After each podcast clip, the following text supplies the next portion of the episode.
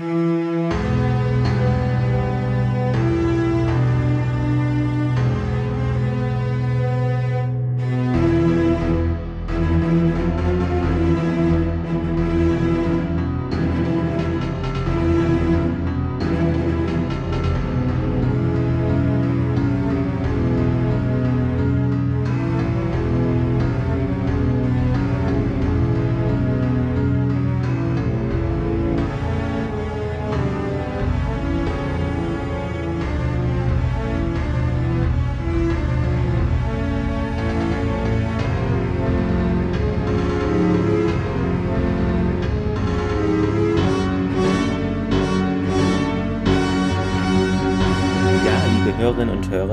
Herzlich willkommen zur neuen Ausgabe eures Lieblings-Stargate-Podcast mit Thomas. Hallo Thomas, guten Nachmittag. Nein, nein, hast du es wieder. Ist wieder. Ist live. Weiß, Samstag, Sonntagmorgen. Ich habe aber die Sperre eingestellt, dass man es nur 16 bis 18 Uhr hören kann. Deshalb alles gut. Es stimmt mit dem Nachmittag. genau, aber äh, wir sind ja, heute. Hallo. ja, wir sind heute nicht allein, sondern haben wieder eine Gästin da, die schon mal da war. Ähm, hallo, Karina. Hallo Thomas, hallo Clemens. Freut mich, dass ich wieder hier sein darf. Ja, schön, dass es geklappt hat. Ähm, wir können gern mal in das Feedback starten. Das ist ganz schnell abgehandelt, weil es minimal war, aber ähm, darf man ja trotzdem vorlesen. Und zwar hat uns äh, gewünscht, unterstrich ist Xel, unterstrich frohe Weihnachten. Wir hoffen, du hattest frohe Weihnachten, genau. Ist jetzt nämlich schon ein paar Wochen her aber kann man ja vorlesen. Ich glaube, wir haben es beim letzten Mal nicht gemacht, weil das, genau, vor vier Tagen haben wir nicht aufgenommen. Okay, dann stimmt es. Nicht, dass wir hier alles doppelt erzählen. Muss auch nicht sein. Das war es eigentlich schon. Die Kollegen von äh, Chef Fontaine hatten ein Special auch gemacht. Also wir hatten ja unser kleines Weihnachtsspecial. Sie hatten was gemacht mit dieser AI, also dieser künstlichen Intelligenz, wo es darum ging, dass ein Skript geschrieben wird von verschiedenen AI oder KI-Dingen und genau, also ich bin da nicht so drin im Thema. Ich habe das, glaube ich, auf YouTube mal gesehen bei, könnt ihr gerne auch mal reinhören, ähm, ist ganz interessant. Was auch interessant ist, ist die heutige Folge hoffentlich, ähm, die, wie heißt Thomas im Original einfach? Rite of Passage. Genau, und ähm, sie heißt bei uns das Übergangsritual und in anderen Sprachen ist es nur leicht geändert. Also zum Beispiel in äh, Spanien Rite of Initiation, tschechischen Initiation, äh, Fire of the Mind im Italienischen und im Ungarischen The Way of Change. Klingt wie dieses Lied, ne? Wind of Change. ähm, und Französischen ist es auch Rite of the In äh, of Initiation, also wie im Spanischen. Genau. Also ein bisschen nur abgeändert, aber jetzt nicht großartig, würde ich mal sagen. Genau, aber äh, wer hat es uns denn geschrieben erstmal überhaupt. Genau, Heather E. Ash mal wieder. Und als Direktor haben wir auch einen alten Bekannten, Peter DeLuise. Was man noch sagen kann, das war mir gar nicht bewusst, das hatte ich nur irgendwo vorhin noch mal kurz gelesen. Das ist Heather A. Ashs äh, letzte Stargate SG1-Episode. Ich hatte jetzt gerade gar nicht mehr auf dem Schirm, ob sie noch in SGA aktiv war, kann gut sein, aber jedenfalls jetzt für SG1 ist es ihre letzte Folge. Also wurde so erwähnt, genau. Glauben wir einfach mal, dass es stimmt. Äh, in den USA erschien sie am 3.8.2001 und dann 22.05.2002 kam sie rüber zu uns. Zur Quote kann man noch mal kurz äh, sagen, also die letzte Folge war ja Red Sky, da hatten wir 1,429 Millionen, 12,6 Prozent ist ein bisschen minimal gesunken auf 1,488 Millionen und 13,4 Prozent. Genau, und dann können wir ja wieder reihum starten. Ich würde sagen, Thomas, willst du mal anfangen? Wo geht's denn? Wo starten wir überhaupt? Fremder Planet, Korridor, äh, so viel haben wir, so viel Auswahl irgendwie. Ist aber gut, dass du das Datum für Deutschland vorgelesen hast. Ich hatte nämlich das nicht korrigiert. Ich hatte bei mir immer noch den 5.5. stehen. Ich benutze ja immer dasselbe Skript. Ja, ich ja auch. Ich kopiere es nur und dann lösche ich alles raus, dann wieder alles rein. genau. Wir sind in einer Location, ich glaube, die hatten wir noch nicht, ne?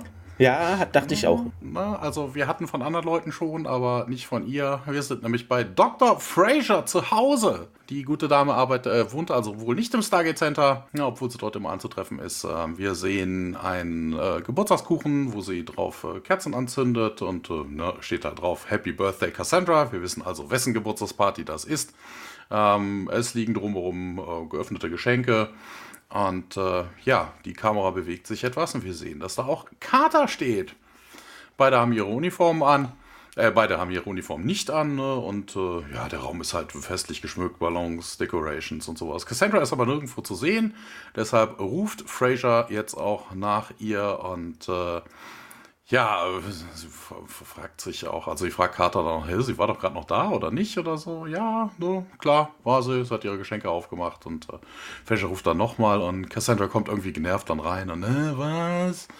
Sie macht sich in dem Moment die Haare und äh, ja, Fraser irgendwie so, ich weiß auch nicht, warum sie das erwartet, ne, meckert so ein bisschen mit ihrer Tochter rum, so wegen, Sam hätte ihr wohl ein Oberteil geschenkt, das hat sie ja gar nicht an. Wie so ein Teenager halt, ne, so wegen, ja, das ist doch für, für die Schule. Und ja, dann sagt Carter hier, mach mal wünsch dir mal was, pust die Kerzen auf dem Kuchen aus und Cassandra ist irgendwie, also die ist wirklich, wirklich abweisend. Ne? Sie sagt dann irgendwie, Dominik wartet und äh, ja, cool, kannst ihn ja reinholen, sagt Fraser, könnt ja auch ein, ein, Stück vom Geburtstagskuchen haben und äh, Sam hat den ja wirklich unter Aufbietung all ihrer Kräfte gebacken. Und Carter leistet zu, zu ihrer Kollegin so von Bing, bye, bye, bring.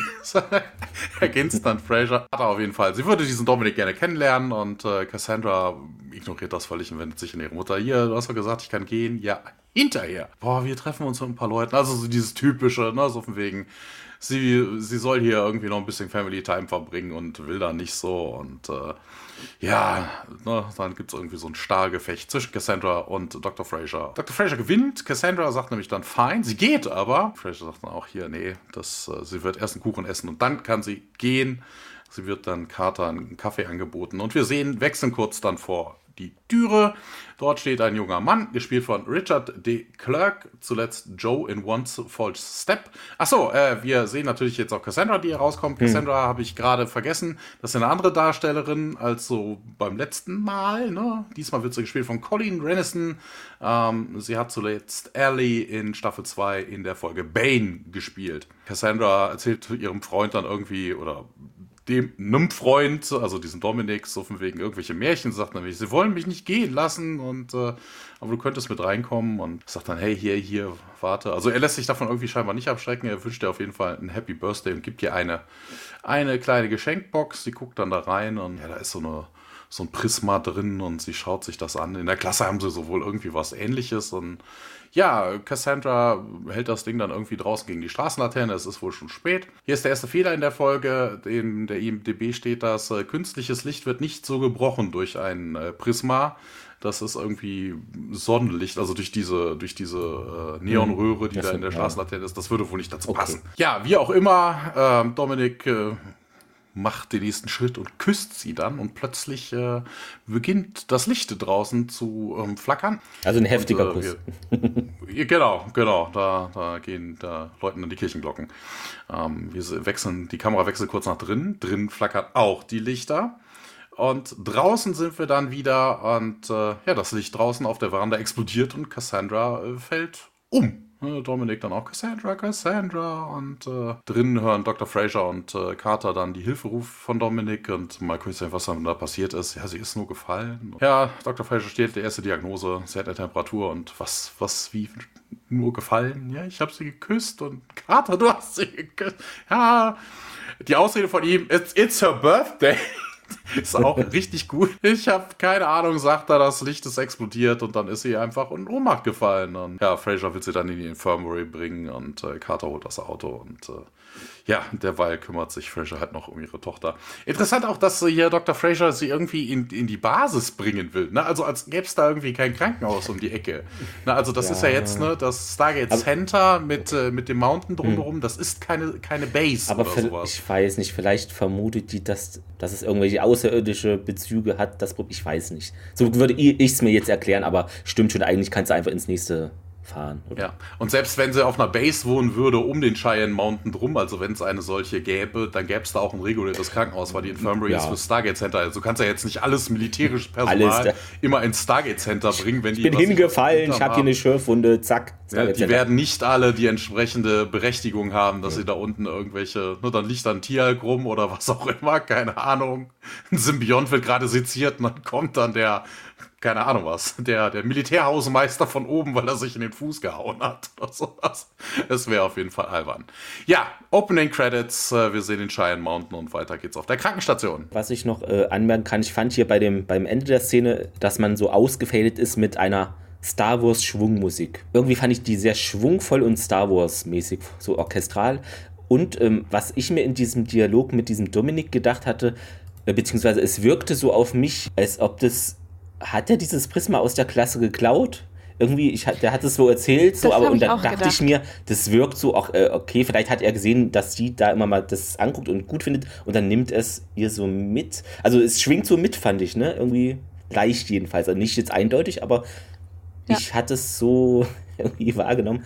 Und noch eine Sache zu diesem, weil Cass äh, Cassandra ist jetzt auch älter und da gibt es wohl irgendwie auf der Torte würden wahrscheinlich ein oder zwei Kerzen fehlen.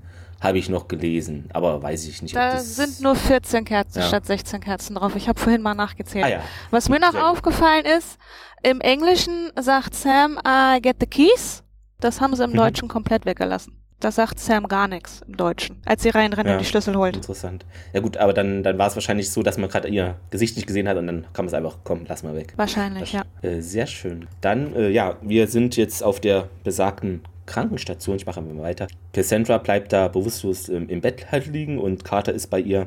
Odile äh, ist da jetzt auch und fragt, wie es ihr denn geht. Ja, Carter sieht sie an und meint, ja, das Fieber, das ist halt wohl noch nicht gesund. Fraser, ähm, ja, dann Sam, ich brauche hier eine Blutprobe von dir. In Cassandras Blut wurde ein Retrovirus nachgewiesen. Und Odile so, hä, hat sie nicht gerade irgendwie die Grippe überwunden? Also irgendwie alle wissen mehr über Cassandra als wir seit Staffeln gefühlt. Ist ja zuletzt war sie ja in Staffel 2 da.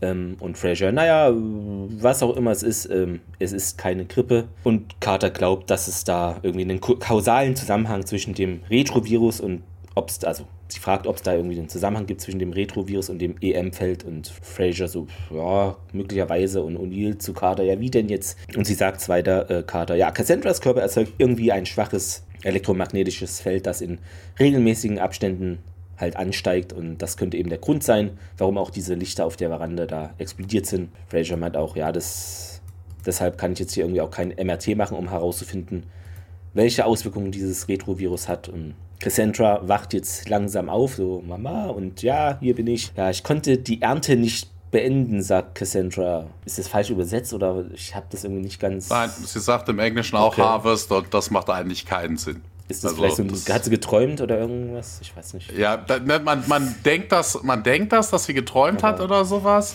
Na, aber es hat schon irgendwie einen, eigentlich einen Sinn, aber Harvest ist an dieser Stelle einfach das falsche Wort. Also das mit der Ernte ist irgendwie, weiß nicht, das passt da nicht rein. Fraser ist da aber ganz, guckt zu Carter, ja, das ist vollkommen okay und Cassandra meint, ja, ich muss jetzt hier in den Wald gehen und Carter, ja, ist schon gut, Casey. Und dann bereitet Fraser noch eine Injektion vor. Dann ist es aber auch so, dass das Licht jetzt auf der Krankenstation flackert, also das geht wohl nochmal los. Und Cassandra verliert erneut das Bewusstsein und wir springen in den bekannten Besprechungsraum. Ja, da sitzen Tierhulk, Carter, O'Neill, Fraser mit General Hammond an einem Tisch. General Hammond erkundigt sich, ob er den ganzen Stützpunkt unter Quarantäne stellen muss.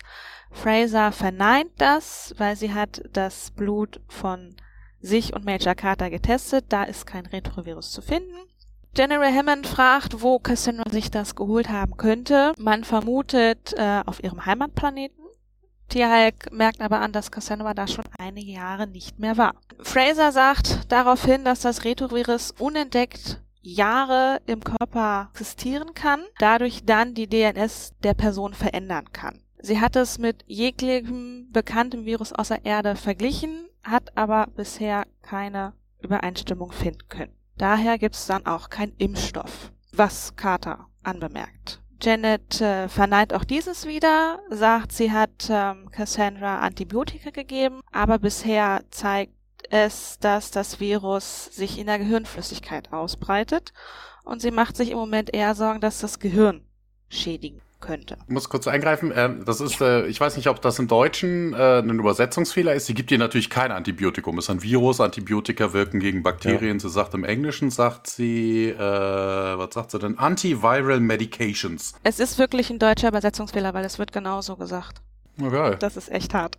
Daniel kommt rein und ähm, gibt einem Offizier ein Tape und wie wir alle wissen, das ist der bekannte Peter DeLuise, der da sitzt. Ich hatte vorhin nochmal das äh, na, mit Audiokommentar gesehen und dann hat er es auch gesagt, weil ich habe nebenbei noch was getippt und das ist er doch. Aber wieder nur so ein paar Sekunden. Ne? Wenn man es wirklich nicht gerade hinguckt, dann sieht man es nicht. Genau. Daniel berichtet, dass auf dem Planeten SG7 die Aufnahmen gemacht hat und es zwei Fälle gab, in denen Kinder von Foam, Fieber und Halluzinationen berichten. Die Leute nannten das dort Dämonengedankenfeuer. Daniel schaltet den Monitor ein und man sieht halt, wie SG7 einem kleinen Mädchen folgt, das äh, durch das hohe Gras streift. Äh, das Mädchen hat offensichtlich Schmerzen. Daniel schaltet aber jedoch ab und äh, meinte dann einfach nur, ist jetzt ein erster Eindruck, es gibt noch mehr davon. Sam fragt, wie die Kinder behandelt worden sind. Daniel erwidert, dass SG7 dazu Medikamente angeboten hat, die Ältesten das jedoch abgelehnt hatten, weil sie glaubten, die Götter würden dann den Zorn hervorrufen.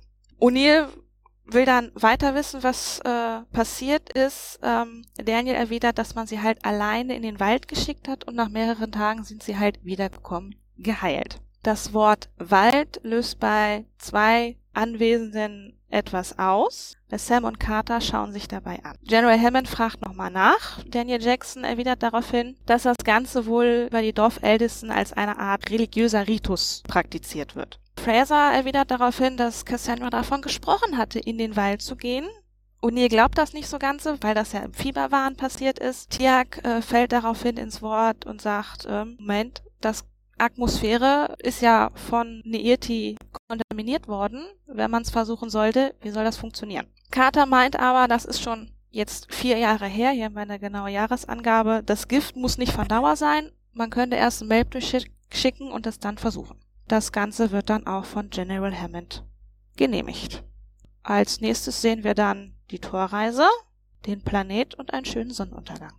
Wir sind in einem Wald. Äh, Daniel läuft da mit einer äh, Kamera rum und äh, auf dem Display ist ein, ein Baum zu sehen, wo irgendwas dran glüht.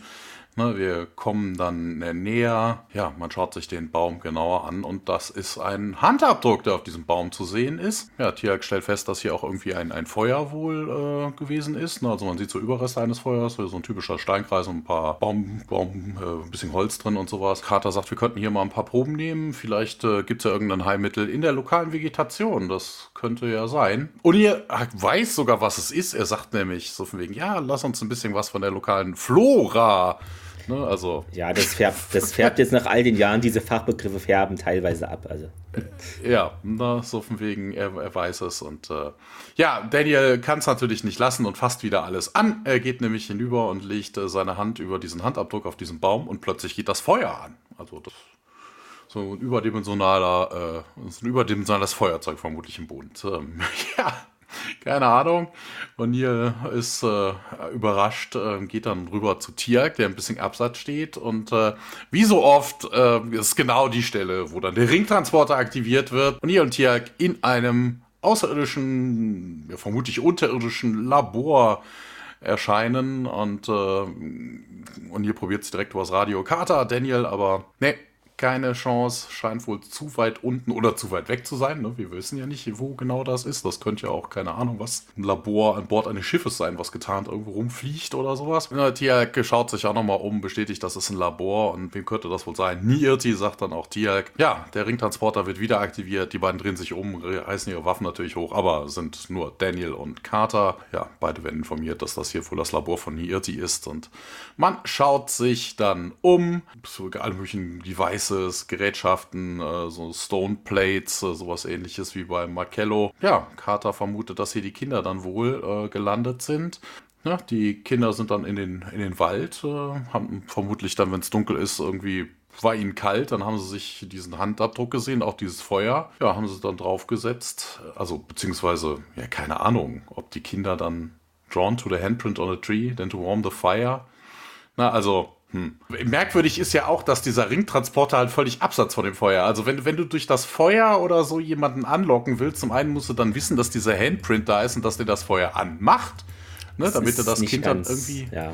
anlocken könntest. Und außerdem wäre der Rindtransporter ja dann doch eher ums Feuer rum, weil warum Ja. sollten sich die Kinder drei Meter vom Feuer entfernt wärmen? Das macht auch keinen Sinn. Was ich noch anmerken muss, äh, hier in der Szene, also vor diesem, was Daniel sagt, sagt O'Neill im Deutschen, das habe ich mir extra noch rausgeschrieben, weil kein deutsches Transkript ist, ein ganz, ich glaube, den komischsten Satz der Folge in Deutsch. Und zwar sagt er, sie war noch gar nicht zu Ende, als Carter was sagt und Daniel ihr quasi rein. Quatsch, warum sie, warum O'Neill da nicht sagt, ja, sie war noch nicht fertig, sondern sagt wirklich, sie war noch gar nicht zu Ende. Und ich finde, es klingt so falsch irgendwie. Ja, ist es auch. Im Englischen sagt er, she didn't finish her sentence. Ja, das, das macht auch viel mehr Sinn, aber im Deutschen haben sie es ganz kurios übersetzt, genau. Man stellt auf jeden Fall fest, dann werden die Ringe sie wohl in dieses Labor geholt haben und raus sind sie wohl geheilt gekommen, so ergänzt dann Carter und O'Neill ist ein bisschen skeptisch, dass eine Irti die wohl dann geheilt hätte und äh, Carter sagt, ja, macht Sinn, aber O'Neill widerspricht und äh, ja, weil er hat nämlich auch die Begründung dafür, sie hat jeden auf diesem Planeten getötet, außer Cassie und äh, warum sollte sie ein paar Kinder retten und ähm, ja, Daniel hat mittlerweile äh, da sich da irgendwie die Unterlagen nochmal genauer angeguckt und sagt dann hier irgendein Experiment, das sie durchgeführt hat. Und äh, ja, cool, das ist eher nach, äh, klingt eher nach einem Gua'uld, sagt dann O'Neill. Und ähm, ja, also das ist auch wieder so ein, so ein nicht so ein, so ein eingängiges Gespräch, also nicht wirklich so auf Augenhöhe. Jeder hat da irgendwie sein eigenes äh, Thema und prappelt rum, weil Tiak sagt dann auch so von wegen, hey, das letzte Mal, als wir Hirte gesehen haben, war sie Gefangener des System Lords und äh, ja, ne, Daniel dann, oh, sie kann uns also nicht helfen, eben wenn sie, selbst wenn sie es äh, wollte. Und äh, ja, Daniel fummelt natürlich weiter an irgendwelchen Sachen rum. Und ähm, ja, dann geht auf dem Tisch irgendwie so, eine, so ein Container auf, also der fährt dann raus. Und da sind dann Kristalle drin und äh, Linien da drauf, sehen ein bisschen aus wie DNA, also so eine Doppelhelix-Struktur. Und ähm, ja, ne, Daniel entschuldigt sich auch direkt, dass er es war. Und ähm, ja, keine Ahnung. Ähm, so, O'Neill befiehlt auf jeden Fall, komm, lass es uns einpacken. Und äh, wir sehen kurz den Cheyenne Mountain bei Nacht und wechseln in die Krankenstation. Fraser betritt dort ja, die Krankenstation und nimmt Cassandras Notiz mit, äh, geht dann nach ihr schauen, zieht den Vorhang zurück und ja, dann stellt sie fest, dass Cassandra nicht mehr an Ort und Stelle ist. Sie ist da wohl irgendwo anders hin unterwegs und ja, sie ruft auch Cassie, äh, Cassie dreht sich um und sieht dann Cassandra, die da langsam den Gang aus der Krankenstation herausgeht. Ja, was machst du denn da? Ja, ich muss gehen, sagt sie. Ja, du bist doch nicht gesund, um hier irgendwo hinzugehen. Und sie nimmt dann Cassandras Arm und aber sie zieht ihn dann selber weg. Ich muss in den Wald gehen, meint sie. Fraser dreht sich um und schaut Cassandra an. Du musst wieder ins Bett, okay? Und Cassandra jetzt giftig. Ah, du bist nicht meine Mutter. Okay, und was war ich dann die letzten Jahre für dich? Und sie ist jetzt, ah, das verstehst du nicht. Geht da gar nicht drauf ein. Okay, hör zu, wenn schon nicht, äh, wenn schon nicht das, dann bin ich doch wenigstens deine Ärztin und ja, wir gehen jetzt lieber. Ähm, sie nimmt dann wieder ihren Arm und Cassandra schiebt aber Fraser von sich weg und na und? Ja, es ist mir nicht egal, was mit dir passiert. Schatz, du weißt doch, was du mir bedeutest. Und Cassandra, ah, du verstehst das nicht. Das spielt jetzt, spielt keine Rolle. Ist das Einzige, was zählt, meint Dr. Fraser. Und ja, komm, lass mich doch versuchen, dir zu helfen. Aber ja, sie lehnt das weiter ab. Nee, kannst du nicht. Und wenn du mir helfen willst, dann lass mich einfach in Ruhe. Okay, hör einfach zu, ich bring dich zurück ins Bett und dann reden wir. SG1 wird bald zurück sein. Cassandra aber nein, lass mich in Ruhe, stößt Fraser jetzt noch energischer gegen die Wand und ja, Cassie und Cassandra, also rennt dann gegen die Aufzugstüren und wird dann von zwei Airmen empfangen und die haben die dann auch schleppen oder tragen so einen Mischmasch äh, sie zur Krankenstation und sie sagt dann noch, nein, nein, nein, nein, lass mich gehen. Ja, Fraser weint mittlerweile, ja, das kann ich nicht tun. Cassandra schüttelt dann die Wachen ab und ja, du bringst mich um, sagt sie und sie hält dann sich den Kopf und ja, dann explodieren in einem Korridor, da haben wir es wieder, ähm, ja, diese ganzen Lichter und diese rote Notbeleuchtung oder Notlicht blinkt dann auf und dann sieht man, wie Fraser sich dann nochmal zu Cassandra dreht im flackernden Licht und wir springen hinüber in den Gate Room. Hat ein bisschen was von Red Alert bei Star Trek und das sieht so ähnlich aus. Ja, stimmt. Im Stargate-Raum kommt Sam gerade durch das aktive Wurmloch und wird von General Hammond begrüßt. Erzählt ihm kurz, was los ist. Colonel O'Neill wollte, dass sie zurückkehre. Daniel und Tiag brauchen noch etwas mehr Zeit für das Labor. General Hammond hofft, dass etwas gefunden wird, denn Cassie geht es wohl etwas schlechter und meint, dass Carter am besten mal zu ihr gehen soll. Auf der Krankenstation bzw. im Beobachtungsraum sitzt dann Janet Fraser, die Cassie aus dem Fenster raus beobachtet. Sam kommt hinzu. Wir mussten sie verlegen, sagt Janet. Sam fragt, ob sie immer noch Fieber hat. Janet meint, dass sie etwas gesünder wirkt, aber ihre Blutwerte sagen was komplett anderes. Sie hat überhaupt keine Antikörper und auch gibt es gar keinen Hinweis, dass der Organismus sich wehrt, sondern nur noch mehr Retroviren produziert. Sam versteht das nicht so ganz. Janet äh, meint daraufhin, dass sie unbedingt zu ihrem Planeten zurück will, also Cassandra, und sie nicht wirklich weiß, ob das instinktiv ist oder ob das eine Nebenwirkung des Retrovirus ist. Wie man es Cassandra sagen kann, ob man es überhaupt sagt, ist auch noch so eine Sache. Die Tür öffnet sich hinter Carter und Fraser kommt auf jeden Fall jetzt rein. Cassandra wacht durch das Geräusch der Tür auf. Und äh, wie es ihr denn ginge. Und ja, sie ist wenig begeistert. Wieso haltet ihr mich hier fest? Und äh, ja, Fraser erklärt ihr das mit dem EM-Field. Und äh, man könnte es sogar sehen. Ne? Sie zeigt auf die Monitore, die halt so ein bisschen. Also wobei, ne, also das Flackern, was du da hast, das, man sieht es auch. Ne? Also von wegen, wenn du einen Röhrenbildschirm abfilmst, dann war das ja früher genau, immer so, ja. du hast ja eh dieses, dieses, dieses Schwanken ja immer gesehen. Immer da, ja. ja. ja, aber das ist in dem Fall, Cassie sieht das auch selber.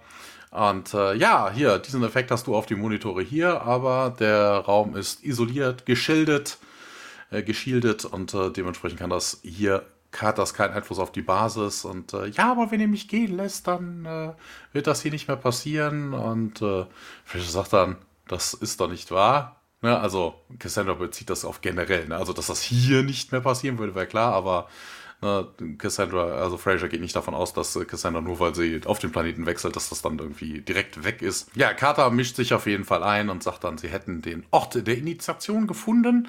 Und Cassandra, ja, bitte lass mich doch da hingehen. Ja, ist ein Gur-Ult-Labor und äh, das gehört wohl Niirti. Und äh, Cassandra wird dann auf jeden Fall etwas äh, ruhiger, weil sie sagt dann auch direkt, oh, sie hat doch jeden in meinem Ort, Dorf gekillt. Fraser ergänzt das nochmal. Sie wollte sogar uns alle töten. Und Carter äh, führt dann weiter aus, dass dieses äh, Ritual wohl eher Experimente waren, die man mit den Kindern des Planeten durchgeführt hat. Und äh, Cassandra dann, wieso? Und ja, keine Ahnung, man weiß es halt nicht. Fraser vermutet aber, dass dieser Retrovirus Teil dieses Experimentes ist. Und äh, ja, was für ein Experiment? Und äh, Fraser fasst nochmal zusammen, ne, die, ihre Zellen generieren elektrische Felder. Ähm, dadurch wird, entsteht Hitze und das EEG zeigt, dass die Gehirnaktivität zu, äh, zunimmt. Und äh, Cassie ist das schon scheißegal, weil sie fragt nämlich so, wieso, wieso denn das passiert? Und wobei, das ist jetzt auch irgendwie, ne, also you don't know why. Ne, also es geht vermutlich, dann bezieht sich auf so ein Experiment. Ne, warum das mit dir passiert, ja. ist ja der Retrovirus, ja. das müsste man nicht extra nachfragen. Ja, auf jeden Fall wäre sie jetzt ja weg, also Nirti. Und ähm, auch interessant, ähm, das ist mir an dieser Stelle, weil Cassandra am Anfang der äh, Szene so von wegen, ja, lasst mich gehen, lasst mich gehen. Also, weißt du, wie so ein Besessener, lasst mich los, ihr doofes äh, Kirchenvolk und hast du nicht gesehen, keine Ahnung. Na, warum die jetzt plötzlich so wieder so vernünftig ist, hm, man weiß es nicht. Also, wenn das der Retrovirus ist, dann. Schneller ähm, Retrovirus?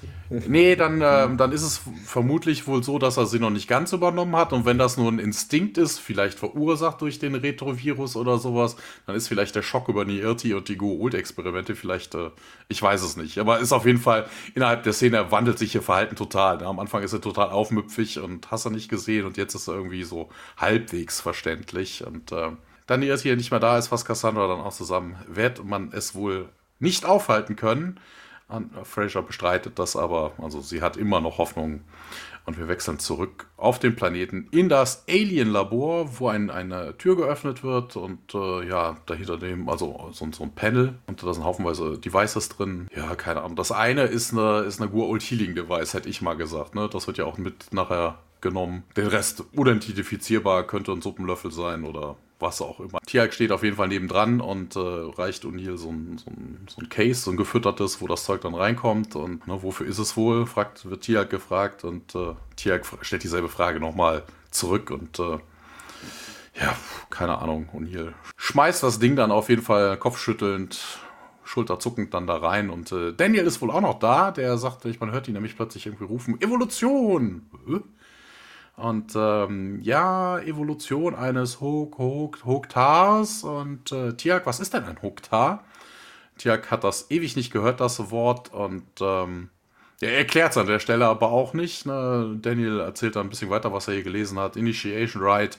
Und das hat wohl irgendwas mit den, mit den Kindern zu tun und diesen Hoktars. Und äh, ja, plötzlich äh, geht der Ringtransporter wieder los, aber niemand ist zu sehen. Und äh, O'Neill sagt dann noch Hello.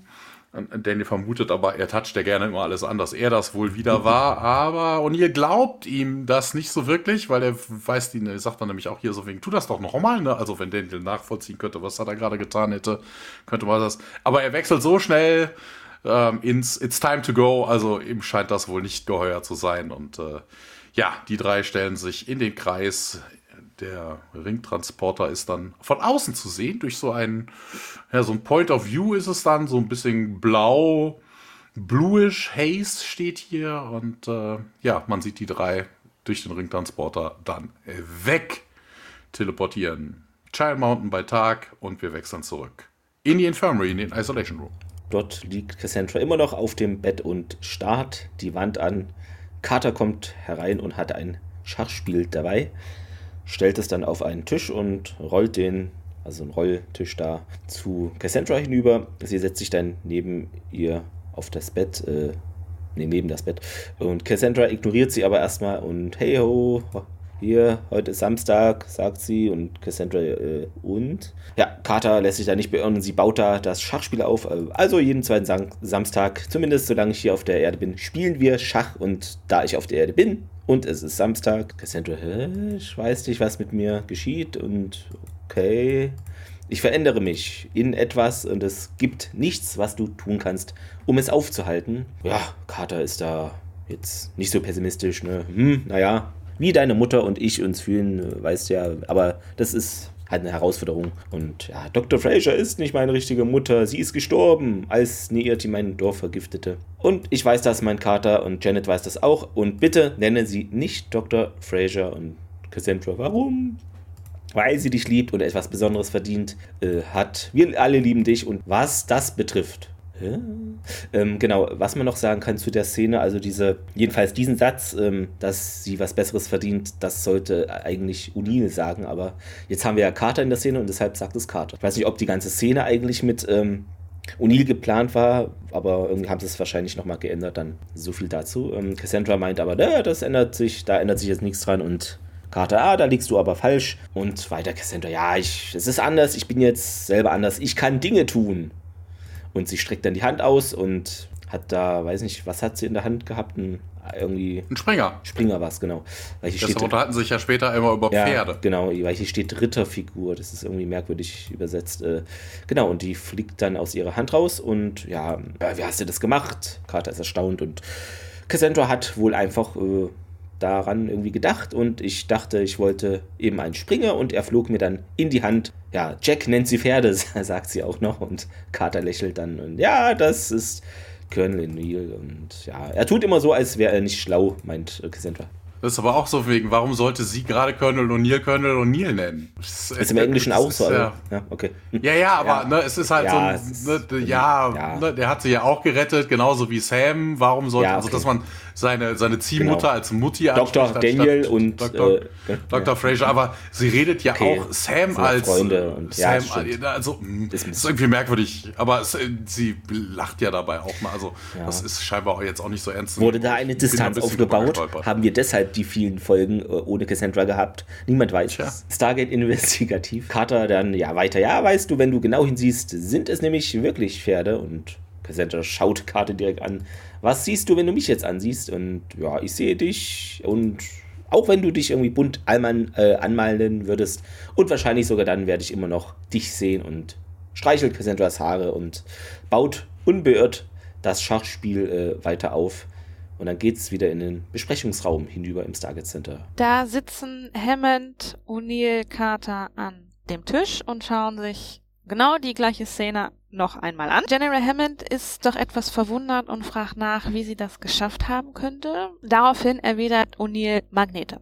Ganz einfach Magnete, weil jeder dieser kleinen Figuren äh, hat unten einen kleinen Magnet im Sockel, damit die beim Fahren nicht vom Brett fallen. Jeder dieser kleinen Magnete hat ein kleines elektronisches, elektromagnetisches Feld. Und so war es halt möglich, dass sie die Magnete bewegen kann. Hammond ist daraufhin ziemlich verwirrt. Äh, Jack sagt dann noch so ganz nebenbei, und die sehen aber auch aus wie Pferde. Alle anderen sind natürlich äh, recht verwirrt von O'Neill so etwas zu hören. Genauso auch Daniel, Tiak und Fraser, die auf der anderen Seite des Tisches sitzen. Janet versucht dann, die wieder zu, die Fassung zu kriegen und sagt dann zu Hammond gewandt, ich habe keine Ahnung, wie sie das physiologisch anstellen konnte. Was ja aber Quatsch ist, sie haben ja festgestellt, ne, denn Jack hat es ja gerade auch erklärt, ne, von wegen die Magnete mit dem ja. EM-Field, Cassandra imitiert eines, also Ne, es geht dann vielleicht psycho physiologisch ist vielleicht das falsche Wort, sondern eher so psychologisch, dass du dann dein, dieses EM-Feld auch steuern könntest, mhm. weil es liegt am EM-Feld, sie strahlt eins aus,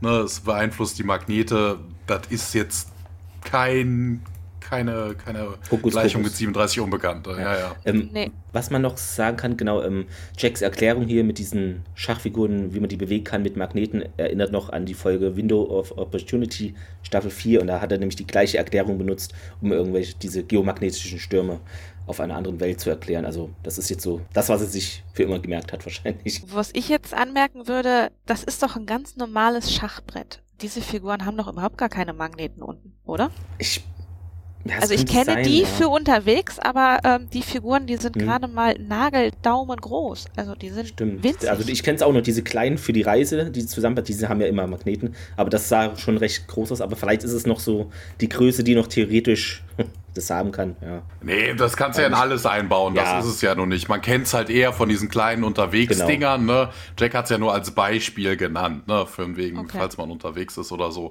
Aber pff, klar, warum sollte es jetzt nicht das Ding auch in groß geben? Gut, ähm, weiter geht's. Daniel äh, versucht dann das Ganze noch ein bisschen zu erklären, denn Tiak hat ihn darauf hingewiesen, dass das Ganze ähm, der Hokta ein Hybrid aus zwei Gua'uld-Wörtern ist. Zum einen Hok für fortgeschritten und Ta, was so eine Art Urslang ist. Tiag sagt dann, dass es halt der Mensch ist, nachdem Uli nachgefragt hatte. Äh, Daniel setzt das Ganze dann nochmal zusammen, also fortgeschrittener Mensch. Er geht halt davon aus, dass Nieti die Kinder auf Hanka studiert hat, weil sie versucht hat, einen Hokta herzustellen zu erschaffen. Das ist im Deutschen dann auch falsch übersetzt, weil im Englischen sagt er, um, Neti was studying the children of Hanka because she believed they were evolving into Hokta. Also er glaubt, sie glaubte, dass sie eh sich in Hokta verwandelt haben und deshalb hm, wollte sie studieren. Da sind irgendwie Ursache und Wirkung bei der Übersetzung vertauscht worden. General Hammond fragt nochmal genau nach, ob Cassandra sich denn jetzt in, einen, in eine Art fortgeschrittenen Mensch verwandelt. Janet ergänzt dann noch, dass das Retrovirus dann im Prinzip der Katalysator sein könnte. Daniel nickt. Tiag in seiner ganz normalen Art, ein fortgeschrittener Mensch, wäre ein machtvoller Wirt für die Goa'uld. Was dann natürlich auch die Erklärung für Nietis Experimente sind, schließt Carter. Daniel erwidert daraufhin, dass das dann auch die komplette Auslöschung der Bevölkerung erklärt. Sie wollte halt nicht, dass man hinter ihre Experimente oder dass ihre Experimente bekannt werden. Janet meint aber, dass seit der Ankunft auf P8X 987 und solange SG7 da war, keiner der Dorfbewohner irgendwelche Fähigkeiten gezeigt hat, äh, elektromagnetische Felder zu manipulieren. Sam schließt daraus, dass Niirti dann wohl das Retrovirus erschaffen hat, um sich den eigenen Wirt zu entwickeln oder einen neuen Wirt zu entwickeln. Janet ist sich aber nicht so ganz sicher, dass das jemand überhaupt daran denken kann, so etwas zu tun. Daniel sagt dann, hat ja auch nicht funktioniert. Was man bisher so von den Berichten herauslesen konnte, die Kinder gingen krank in den Wald und kamen gesund wieder. So eine Art Transformation oder der Entwicklungsprozess, der dann halt gestoppt wurde. Tiag wirft dann ein, dass das Ganze eine Irrti war. Man fragt halt, warum sie das tun sollte. Janet versucht das Ganze dann zu erklären. Das Retrovirus verändert die DNS. Wenn der Träger starb, bevor sich die Gene tatsächlich weitervererbt werden könnte, hätte die Entwicklung daher nicht stattgefunden. Sam vermutet, dass das Ganze dann ein Langzeitexperiment gewesen sein soll. Tiag bestätigt das Ganze. Er sagt, jeder dieser einzelnen Generationen war dichter dran, ein echter Hoktar zu werden. Jetzt erschließt sich dann natürlich für Daniel die Frage, wie weit ist Cassandra? Verwandelt sie sich wirklich in was ganz anderes? Man weiß es nicht. O'Neill geht davon aus, dass Cassandra das selber glaubt, dass sie sich in was anderes verwandelt. Janet aber ist das im Prinzip egal, denn egal was Cassandra glaubt, das Fieber steigt weiter. Und so langsam weiß sie auch nicht mehr, wie sie das unter Kontrolle kriegen kann und wie Cassandra damit umgehen kann.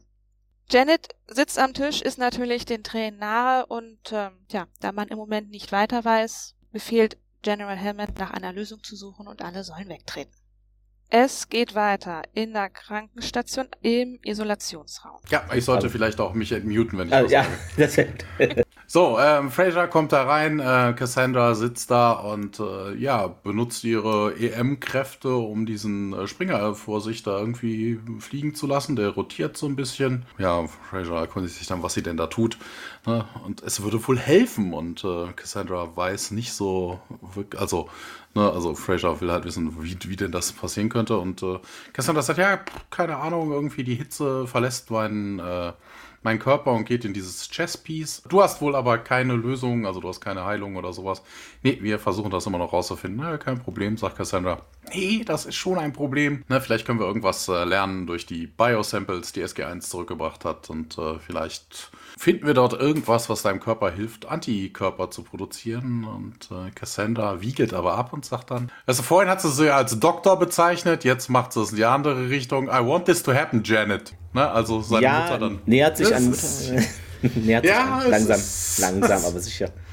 Ja, sag das doch nicht. Und äh, ja, es wird doch eh passieren, sagt Cassandra. Und ja, du bist auch aber krank und äh, keine Ahnung. Sagt Cassandra, ihr wisst das nicht, ihr könnt das nicht wissen. Ich kann eine Kraft in mir spüren und äh, ja, der, der Springer bewegt sich immer noch in, in der Luft und äh, Cassandra sagt, das ist, das nur der Anfang. Ja, Fraser sagt ja aber auch, was das bedeuten kann. Ne? So von wegen hier die Weiterentwicklung, was es auch immer ist, oder die Entwicklung, ne, das wird natürlich auch äh, psychischen Stress auf deinen Körper auslösen. Ne? Bis jetzt war es nur so ein bisschen M fällt äh, Huppi Fluppi und du hast schon Fieber, also das will sie damit sagen. Und Cassandra fasst es dann doch mal zusammen, du glaubst, dass es mich töten wird. Ja, das befürchtet Dr. Fraser und Cassandra ist wieder dieses bratzige kleine Mädchen von vorhin, sie sagt, ich, das interessiert mich nicht, also ja, Fraser kann das nicht so ganz verstehen, schüttelt auch ihren Kopf und ja, es gibt auch Grenzen am menschlichen Körper und Cassandra dann wieder, ich, vielleicht bin ich einfach kein Mensch mehr natürlich wärst du das. Und ja, vielleicht muss ich sterben, damit die Transformation beendet. Also, die redet echt, also eher dann doch der Retrovirus, der irgendwie ihren, ihren Kopf beeinflusst. Also das ist, das hat mit Instinkt jetzt nichts mehr zu tun. Also wie kommt man denn als Teenager drauf? Ach Gott, dann sterbe ich halt. Ist ja toll. ich glaube nicht. Ja, Cassandra regt sich auf jeden Fall auf und äh, der Springer fällt dann auch aus der Luft. Ne? Sie kann es nicht mehr kontrollieren. Und äh, ja, Fraser kommt rüber, nimmt dieses äh, ja, Schachteil und verbrennt sich die Hände daran. Ne, Cassandra hat sie ja gerade gesagt, ne? sie fokussiert die, die, die Wärme, die Hitze in ihr und das geht irgendwie auf diesen Neid über. Cassandra entschuldigt sich dann aber auch dafür. Fraser geht da gar nicht drauf ein, sagt sie, hier, Cassandra, du musst kämpfen. Es ist wichtig, wenn man krank ist, dass die Leute kämpfen. Und ich möchte gerne, dass du das tust. Sie streichelt hier einmal über das Haar und äh, ja, Cassandra wendet sich dann aber wieder diesem äh, Schachstück, Schachfigur hin und äh, ja, wird wieder aufgenommen. Also es schwebt wieder, fängt an sich zu drehen. Sie ignoriert Dr. Fraser und äh, diese geht dann auch weiter und verbindet sich erstmal die Hand oder behandelt die Hand dann. Weiter geht's in Carters Labor. Fraser und Carter sitzen da jetzt äh, vor einem Monitor. Ähm, man sieht irgendwie Cassandras letzte Testergebnisse und ja, das kann doch nicht richtig sein, sagt Carter. Da muss das EM-Field irgendwie zwischen, zwischen Grätschen oder sowas. Nee, sagt Dr. Fraser, das kann sie mittlerweile kontrollieren. Ich habe den Test jetzt dreimal gemacht und jedes Mal äh, korrespondiert das mit dem EEG 25% higher level of activity than normal. Ja, also scheinbar hat auch ihre Gehirnkapazität zugenommen. Wobei das auch wieder, äh, ne, das wieder Ursache und Wirkung verwechselt. Also von wegen, ne, dass die dieses EM-Field generieren und kontrollieren kann, liegt vermutlich an diesen 25% Höhe. Könnte sein. Ne, und nicht, nicht andersrum. Und äh, Ja, Carter Quincy, wie kann denn ihr Körper das irgendwie aushalten? Und äh, ja, Fraser erzählt ihr dann, dass sie einen Weg gefunden hat, die Hitze aus ihrem Körper rauszukriegen und fragt mich nicht wie. Das hat sie ihr vorhin erklärt. Sie hat es doch selber mitgekriegt, dass das Schachteil heiß. Also ich weiß es nicht. Hat sie scheinbar schon wieder vergessen. So Dr. Warder-Diagnose. Ja, ich weiß aber auch nicht, wie lange, sagt Dr. Fraser, wie lange sie das aufrechterhalten kann. Ne, ich würde ja gerne, dass sie schlafen würde. Sie ist jetzt 30 Stunden wach und äh, ja, Carter sagt, ich wollte sie jetzt eh zu ihr gehen und Dankeschön. Äh, Carter berührt Janet nochmal an der Schulter. Bevor sie geht, Fraser seufzt noch einmal und geht dann auch. Wir sehen aber die Kamera, die dann einmal schwenkt von der gehenden Dr. Fraser auf den Monitor und das Keyboard und man sieht, dass Tasten gedrückt werden. Man sieht niemanden, aber Tasten werden gedrückt. Ja, wir sehen wieder diesen Bluish Haze und äh, dann sieht man auch das EEG von Cassandra auf dem Bildschirm, halt durch diesen blauen Schleier. Dann sehen wir den Child Mountain von draußen beim Sonnenaufgang und wechseln wieder in den Isolationsraum. Dort ähm, öffnen sich die Türen und ja, Carter kommt zu Cassandra und hallo, hallo. Ja, Cassandra sieht dann wieder einen Springer, der sich vor ihr dreht, also macht da weiter diese Drehsachen mit Schachfiguren. Dann lässt ihre Konzentration aber nach, weil Carter reinkommt und dann fällt er runter. Ich habe gehört, du willst nicht schlafen. Ähm, möchtest du denn etwas Gesellschaft? Cassandra, du würdest nicht gehen und Carter schaut ein bisschen verwirrt. Ja, als die Gua'uld die Bombe in mir platzierten, wolltest du nicht gehen, sagt Cassandra. Und ja, Carter nickt. Sie erinnert sich dann natürlich auch dran. Obwohl dein Befehl lautete, mich dort alleine zu lassen, bist du bei mir geblieben. Und Carter bejaht das. Und ja, Cassandra fragt jetzt nach, warum. Hm, ich weiß nicht. Es war nur ein Instinkt, ja, dass es mir gut gehen würde. Ja, ich glaube schon. Aber du wusstest es nicht sicher? Nö. Nun, so fühle ich mich bei dem, was jetzt mit mir passiert. Kannst du das verstehen? Und Carter glaubt schon, dass sie das kann, also verstehen kann. Willst du denn, dass ich eine Weile jetzt hier bei dir bleibe? Cassandra schaut weg, so, na, nee, hier ist noch nicht an der Zeit und ach, sag doch sowas nicht. Nun, wenn es Zeit ist, wirst du hier sein? fragt sie. Carter verspricht das. Ja, ich glaube, ich kann jetzt schlafen, wenn auch nur kurz. Und okay, meint Carter. Und Cassandra schließt dann die Augen und Carter küsst ihre Stirn, steht auf. Dann geht es weiter in ja, Frasers Labor im Stargate Center. Genau, die betrachtet da durch ein Mikroskop ja einige Proben, also von Cassandra wahrscheinlich, schreibt sie dann in eine Tabelle und reibt sich den Kopf, als hätte sie irgendwie Kopfschmerzen, legt dann den Stift auf diese Tabelle und ja, auf der rechten Seite des Mikroskops steht dann auf und geht hinaus und ja, die Tür zum Labor schwingt auf und die Kamera zurück zu diesem Mikroskop. Der Stuhl wird vom Schreibtisch weggeschoben und eine Gestalt mit bedecktem Gesicht und Kopf erscheint, schaut sich diese Tabelle, dieses Papier da an und beginnt dann die auf dem Mikroskop liegende Probe nochmal zu untersuchen.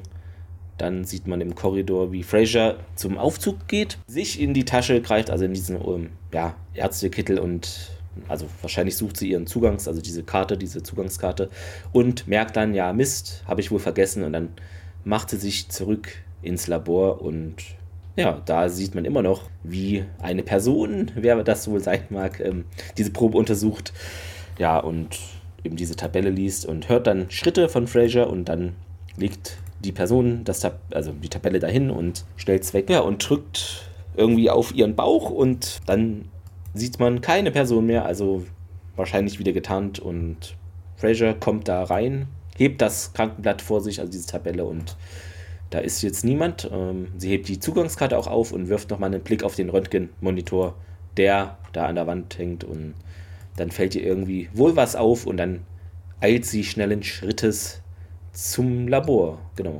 Also, aber irgendwie, ich fand ich, als sie da reinkam und dann nochmal nach dem Ding greift, sie hatte so einen Blick drauf, als hätte sie die Sachen anders hingelegt. Also irgendwie scheint sie da was zum, also ja, aber das ist ja da an der Stelle nicht aufgefallen.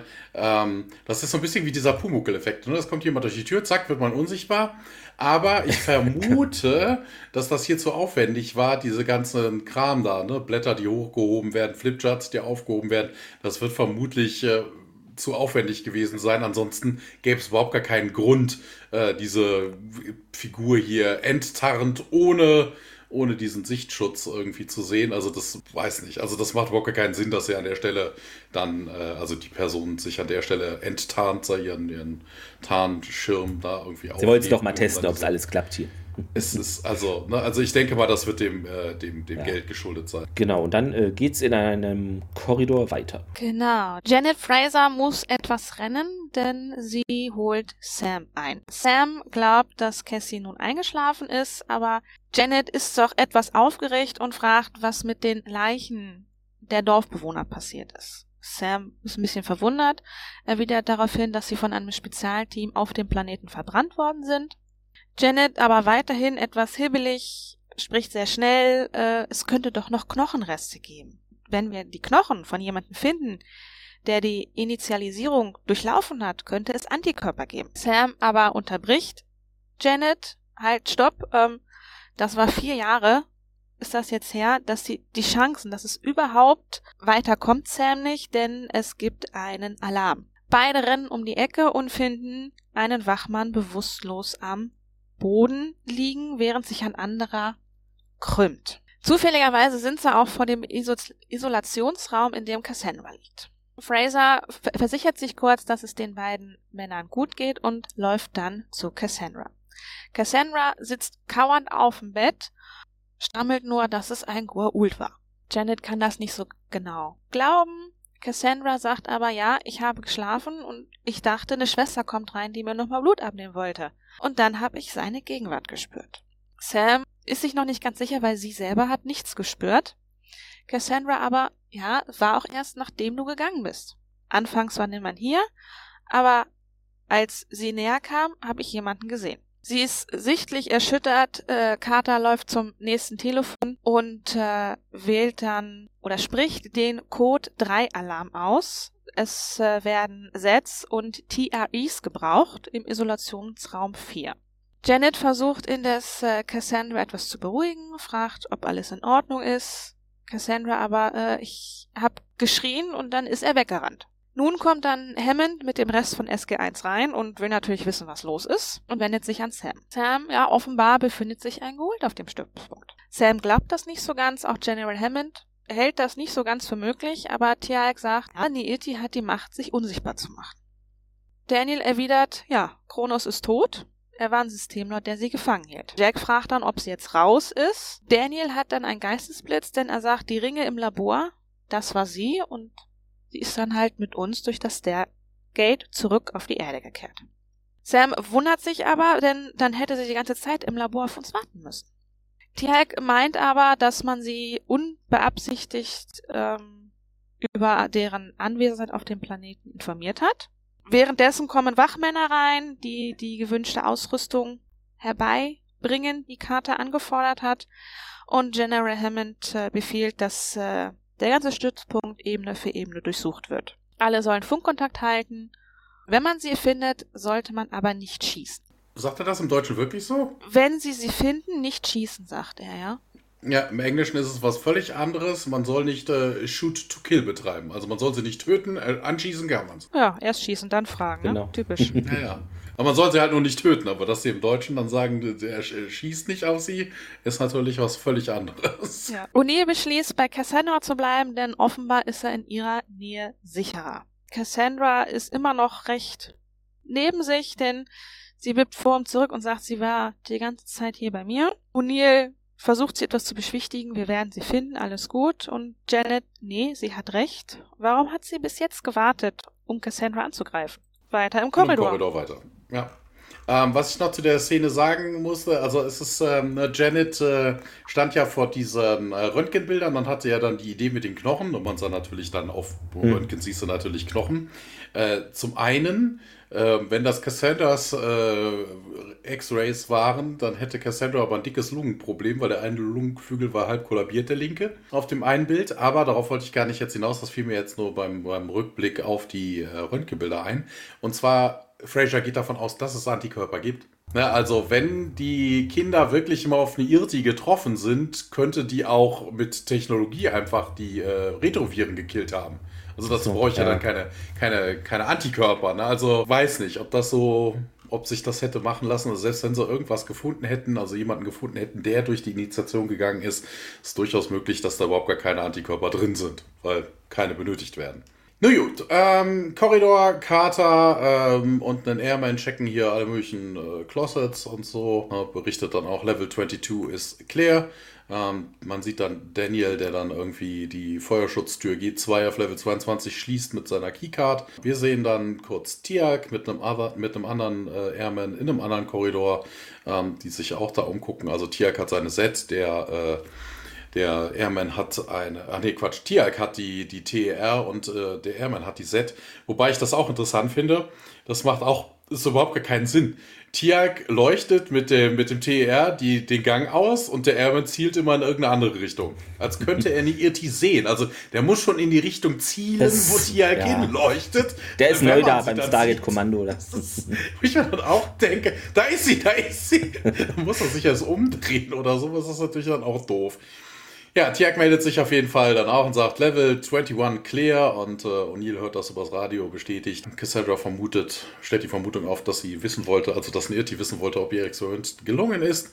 Ja, keine Ahnung, sagt Fraser, wir wissen nicht, was sie wollen würde. Ja, Cassandra ist sich da doch irgendwie relativ sicher. Also wenn die Transformation das Ende hätte, also das Ziel hätte, sie zu töten, dann hätte es ja einfach machen können, aber ja, ne, ob man das nicht, ne, ob, da, ob denen das nicht einleuchtet und äh, ja, Fraser versucht sie so ein bisschen abzuwürgen oder sowas. Nein, es hat nicht funktioniert. Also hier ist wieder diese, diese bissige Teenage Cassandra wieder zu sehen und äh, ja, man blafft sich so ein bisschen an. Cassandra scheint auf jeden Fall plötzlich abgelenkt. Sie sagt auf jeden Fall nein, zeigt dann auf einen Airman und ruft hier Look out und äh, ja, und hier äh, zuckt direkt seine Set und äh, wir sehen von oben vom Observation Window, dass das äh, Glas jetzt splittert. Ähm, es gibt einen Puls von der Hand-Device, also den sieht man, ne, dass, dass äh, das Fenster zerbricht. Äh, Fraser be be bedeckt ähm, Cassandra mit ihrem Körper, ne, um sie zu schützen. Ne, der Airman nimmt jetzt die TR und zeigt auf das Window, äh, auf das Fenster und man sieht dann auch diese Person halb sichtbar werden. Und ja, sie springt auf jeden Fall von da oben und O'Neill nutzt die Gelegenheit und settet die Person. Diese fällt zu Boden. Die äh, Cloaking Device geht wohl auch raus, also das Set hat wohl nicht nur die, Ohnmächtig die, die Ohnmacht hervorgerufen, sondern auch diese Cloaking Device disabled. Ja, man äh, geht jetzt hinüber zu dieser Person. Da steht noch ein Airman, der mit dem TR auf sie zielt, wobei das ja auch eigentlich Quark ist. Ne? Also, wobei, nee, die, das sind ja die Original-TRs, ne? die können ja auch schießen. Aber hm, weiß halt nicht, was das für eine, eine Auswirkung auf eine normale Person hätte, wenn du kein Reitu wärst. Und ähm, ja, hier, wir brauchen sie noch, sagt O'Neill, der sich daneben kniet, ihr die Maske abnimmt und äh, na, wir hatten ja vorhin diesen Schleier davor und wir sehen, dass das ein Irti ist. Und äh, O'Neill spricht dann in sein Radio hier, Security Advisor Room 4, die anderen Search Teams könnten ihre Suche abbrechen. Und ähm, ja, in dem Moment hören wir hinten ein Rattern und äh, die Kamera dreht sich. Wir sehen, dass Cassandra anfängt zu zucken, also als hätte, hätte sie einen epileptischen Anfall. Und äh, ja, Fraser total panisch. Cassie, Cassie, ne, müssen sie hier rausbringen und ähm, let's move, roll her over. Und äh, ja, Cassandra wird dann rumgerollt auf die andere Seite und äh, ja, O'Neill guckt besorgt rüber und wir wechseln in, erstmal in einen Korridor. Genau, wo wir uns alle heimisch fühlen. Ähm da ja, eine Karte wird da durch ein Eingangsschloss gezogen und die Tür wird geöffnet. Und ja, Neirti sitzt dort auf einem Stuhl. Eigentlich in dem Raum, es war wie so eine Gefängniszelle, also weil ich glaube, in dem Raum war eigentlich nur der Stuhl und sie, wenn ich mich recht erinnere. Ja, so eine Art ganz, ganz, genau, ganz spartanisch. Ja. Ähm, ja, ihre Handgelenke sind auch gefesselt, also man geht hier wirklich auf Nummer sicher und Hammond und Odile kommen da herein. Zwischen den dreien werden ja böse Blicke ausgetauscht ähm, und O'Neill fragte, was mit Cassandra geschehen wird und Nirti stellt eine Gegenfrage, also wie ist ihr Zustand? Und ja, O'Neill, sie hat gerade ihr Bewusstsein verloren, dann ist das Ende sehr nah. Wenn sie stirbt, äh, stirbst du auch, meint O'Neill und ja, Nirti, ja, gerät jetzt in den Verhandlungsmodus und, und was bietet ihr denn hier im Gegenzug an? Das, das ist auch geil. Weißt du, die Frage ist so überflüssig. Beim Satz davor sagt er noch, wenn sie stirbt, stirbst ja. du auch. Ja, was kriege ich denn dafür? Ja, Vielleicht dein Leben. Ah, das, das reicht nicht, Thomas. Da musst du noch was mehr draufpacken. Ah, geil. ähm, Auf jeden Fall äh, stellt Hammond auch eigentlich fest, ja, das eigentlich glaube ich nicht, ne, dass du jetzt hier irg irgendeiner Verhandlungslage bist, um hier irgendwas ne, zu verhandeln. Und ja, ich bin nicht in der Lage, äh, ich bin in der Lage, das Leben des Kindes zu retten, das euch am Herzen liegt. Und ja, lasst mich frei. Und Hammond, nee, können wir nicht machen. Und O'Neill flüstert so, General, ERT, ja, weiter. Was ich auch geil fand, äh, ich weiß nicht, im Deutschen klingt es so ein bisschen wie sagt man, hol holprig finde ich, mit meinem Unsichtbarkeitsgerät. Uh. My Invisibility Device ja. intact. Wobei auch das interessant ist, also sie wurde gerade von der Set beballert, also ob sie davon ausgehen kann, dass das Ding überhaupt noch heile ist, hm, fraglich. Hm, ja. äh, Hammond und O'Neill tauschen Blicke aus und ja, ich benötige eine Blutprobe von ihr, meint E.T. und Hammond, nee, auf keinen Fall, auf keinen Fall, aber sie bleibt dabei, das sind meine Bedingungen. Dann geht's in einem anderen Korridor, der zur Krankenstation führt weiter. Daniel und Fraser laufen dort entlang und sie sagt, sie kann äh, Cassandra helfen, meint Daniel. Und ja, wenn wir ihr vertrauen und Daniel, nein, wenn wir sie gehen lassen. Hm, glauben Sie, dass sie tatsächlich helfen kann? Nun, da wir keine andere Wahl haben, ist es wohl ein Versuch wert. Und Fraser fragt eben noch nach, was ist denn mit Hammond? Was wird er tun?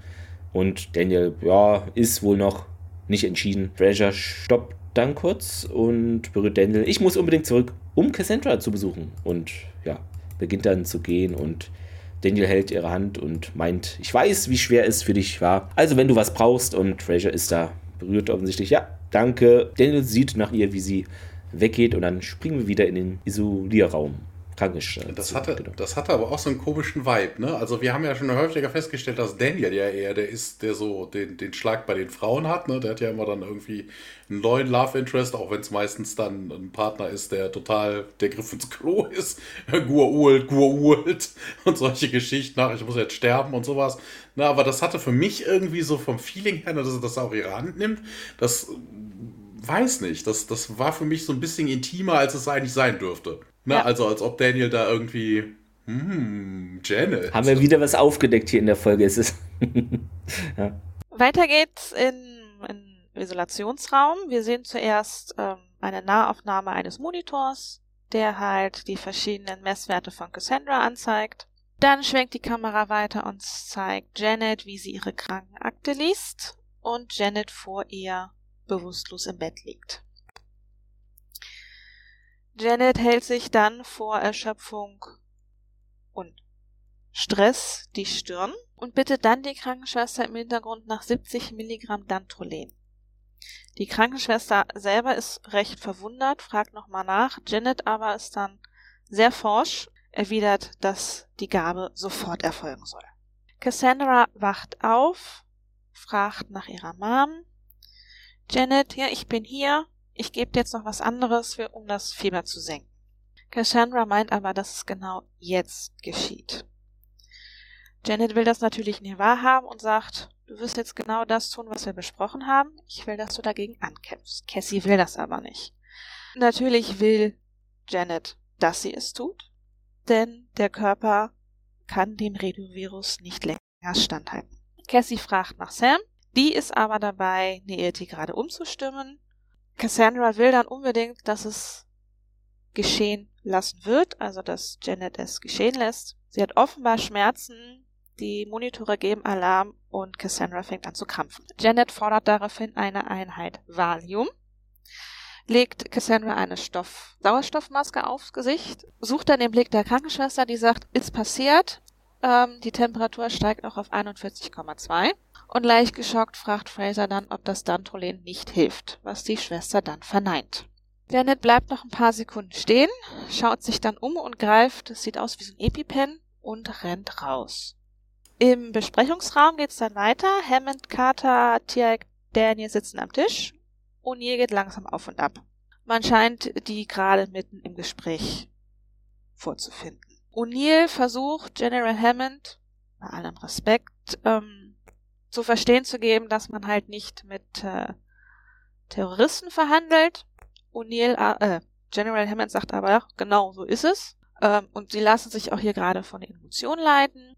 O'Neill bejaht das, fragt aber General Hammond, ob er das nicht sogar auch tut. Carter erwidert denn, bis gestern wusste man noch nicht einmal, dass Niete überhaupt noch am Leben ist. Jack fällt wieder ins Wort, das ist richtig, setzt sich dann auch endlich hin. Ähm, wen interessiert das, wenn man sie laufen lassen würde?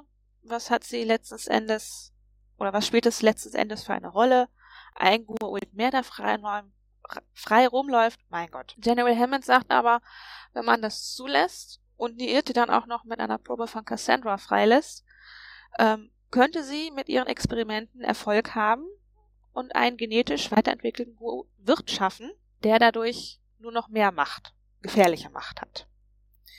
Tiag stimmt mit General Hammond überein, was O'Neill im ersten Moment auch nicht ganz glauben kann. Tiag erwidert aber, ähm, dass es sein kann, dass wir ein Kind opfern müssen, aber Niirti besitzt wertvolle Informationen, die verloren werden, wenn wir sie einfach gehen lassen würden. Wobei das auch an der Stelle, Stelle gut ist, ähm, der äh, Hammond sagt ja von wegen, wir können den Nieti nicht mit Cassandras Blut gehen lassen. Mhm. Das war überhaupt nicht äh, die Forderung von ihr. Also, ne, Nieti hat nur gesagt, sie bräuchte das Blut. Sie hat nicht gefragt, ob sie was mitnehmen kann. Vermutlich will sie es einfach nur untersuchen, wenn sie ihr helfen muss. Na, also ist, sie hat nicht gefragt, hier gib mir ein Blood-Sample, das ich mitnehmen kann, sondern von wegen, sie müsste halt, ne, sie bräuchte halt das Blut. Also es klang vorhin anders. Also die lässt sich jetzt kein, das klang nicht so, als hätte sie sich dann irgendwie so, so eine Blutkonserve von Cassandra geben lassen. Ja. Na, also die braucht das vermutlich eher nur zum Helfen. Also weiß nicht. Also klar könnte das natürlich auch sein, aber das war nicht, was, man, was sie gefragt hätte. Also, also, also die Abmachung sie, sagt nicht, ja? Also im Deutschen hat sie äh, laut äh, ähm, dem exakten Wortlaut nach einer Blutprobe verlangt. Außerdem verlange ich eine Blutprobe von ihr. Vielleicht genau, hat man das deswegen dann so umgeschrieben. Naja, also die Blutprobe braucht sie auf jeden Fall, um eine, um eine Diagnose zu stellen. Das, ne? Aber von wegen, genau. die Absprache war halt nicht, dass sie eine mitnimmt. Also das ging daraus jetzt nicht unbedingt hervor. Also ich habe das vorhin eher anders gelesen. Also das ist so ein bisschen merkwürdig, dass Hammond hier auf die Idee kommt, dass er irgendwie so eine, so eine Blutkonserve von Cassandra mitnehmen wollen würde oder ja. irgendwie sowas. Dann gibt es eine kurze Szene vor dem Arrestraum. Janet Fraser steht davor und bittet dem Wachmann, dass er die Tür aufmacht, denn General Mint habe wohl befohlen, dass sie nach ihm seht. Der Wachmann öffnet die Tür. Janet Fraser ist aber schnell und sticht ihm mit der Nadel in den Hals. Dieser fällt hin. Sie stürmt in den Raum, zieht eine Waffe und richtet sie auf Neirti. Dann geht es weiter im Besprechungsraum setzen hier nahtlos an das Gespräch von gerade an. Ähm, Carter sagt, na, Tiag, wir reden hier über Cassandra. Ja, das wüsste er wohl. Aber ne, ihr, ihr Opfer würde unseren Leuten wohl durchaus helfen.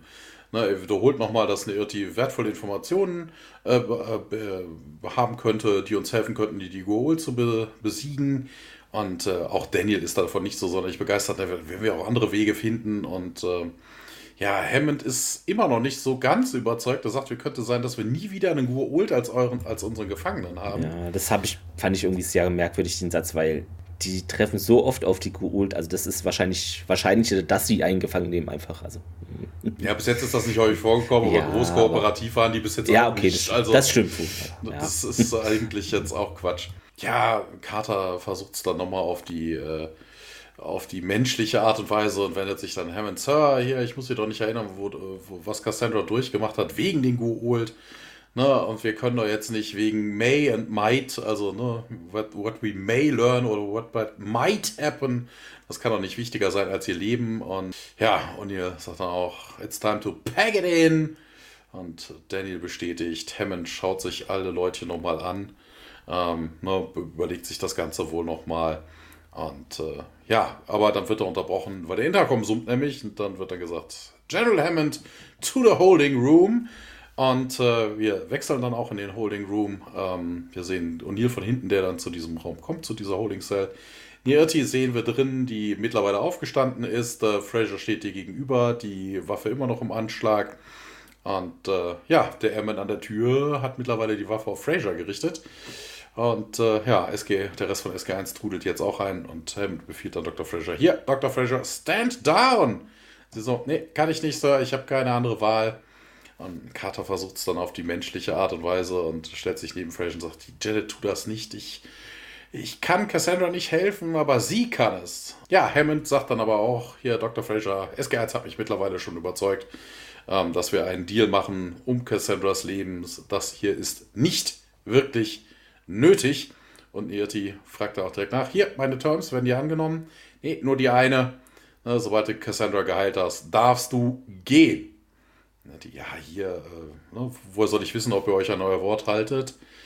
Ähm, ja, Hammond gibt ihr nur noch mal sein Wort und Nirti ist davon nicht so sonderlich überzeugt. Hammond bewegt dann den Kopf und deutet so auf äh, Janet und sagt dann hier von wegen, du solltest vielleicht überlegen, dass das hier Cassandras Mutter ist. Was ja eigentlich auch keinen Sinn macht. Also, ne, Nirti weiß ja, dass das nicht Cassandras Mutter ist. Ne? Also, da hätte man vielleicht ein anderes Wording finden müssen.